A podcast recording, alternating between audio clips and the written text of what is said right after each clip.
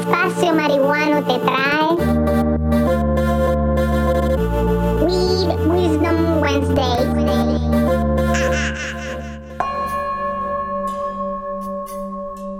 Dice un refrán que quien no aprende es porque no quiere.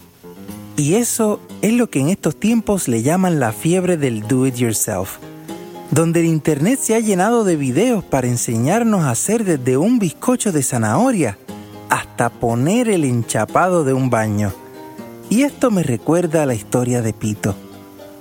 Pito era un muchacho que de pequeño aprendió a hacer tareas de handyman porque su abuelo, que era albañil de profesión, siempre le decía aprende pa' que no te claven mientras lo obligaba a cargar sacos de cemento de un lado para el otro de las construcciones.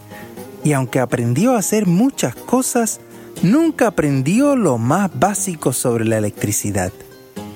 Un día, tratando de quedar bien con una gente que lo contrató para pintar una terraza, quemó la mitad de la casa cuando se puso a cambiar un interruptor de una bombilla y cruzó el cable positivo con el neutral sin haber bajado los breakers.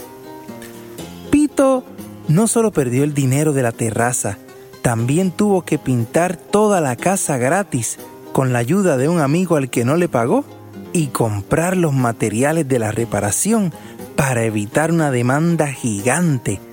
Y en aquel momento recordó las palabras de su abuelo don Toño.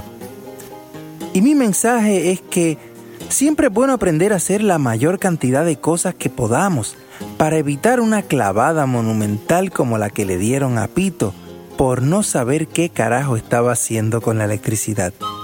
Recuerda, aprende para que no te claven, porque en la vida el que no aprende es porque no quiere. Así que antes de mandar a algún vecino que te chequee algún switch o toma corriente de tu casa, Mejor busca un video do it yourself en YouTube. Inhala, exhala y chilea. Esta cápsula es traída a ustedes por Yerba Life. ¿Quieres chilear? Pregúntame cómo. This program is brought to you by the people who gives a fuck.